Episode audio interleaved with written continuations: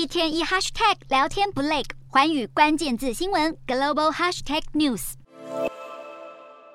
英国女王国葬落幕，世界各国领袖纷纷离开伦敦，转赴美国纽约参加美东时间二十日登场的第七十七届联合国大会。本届联大除了是疫情以来各成员国领袖首次实体会面外，还将会是乌俄战争爆发、西方与俄中两国关系降到几十年来低谷后最激烈的一次正面交锋。今年的联大共有将近一百五十名国家元首参与，美国总统拜登、法国总统马克宏、伊朗总统莱辛、土耳其总统埃尔段等人都将会亲自出席。今年也是英国新首相特拉斯、菲律宾总统小马可士、南韩总统尹锡悦、日本首相岸田文雄以及德国总理肖兹第一次在联大上发言。今年打头阵的依然是近几年来都自愿第一个发言的巴西总统波索纳洛，但和往年不同的是，向来第二顺位发言的东道主美国，今年却因为总统拜登还正在伦敦赶回纽约的途中，因此将由塞内加尔代替成为第二个发言国，而拜登的演说则延后到二十一日举行。除了发言顺序变化之外，过去联合国安理会五个常任理事国的外交部长参叙也将取消，取而代之的是二十二日由安理会召开的乌克兰议题特别会议，出席者包括。乌克兰外长库列巴、俄国外长拉夫罗夫、美国国务卿布林肯以及中国外长王毅。另外，联合国已经表决同意在大会上播放乌国总统泽伦斯基的预录演说。联合国在会前指出，虽然乌俄战争以及全球粮食危机会是本届联大最大焦点，不过并不会让乌克兰问题主导整场会议，因为全球各地都有值得关切的地缘冲突。除此之外，如何继续减少碳排放、促进能源转型等气候议题，以及伊朗与欧美协商重启核协议等，也都会是。联大重点讨论项目，不过外界却有专家不怎么看好今年联大，因为美中二等安理会强国数十年以来关系从未如此分裂过，要在任何问题上取得进展，效果恐怕相当有限。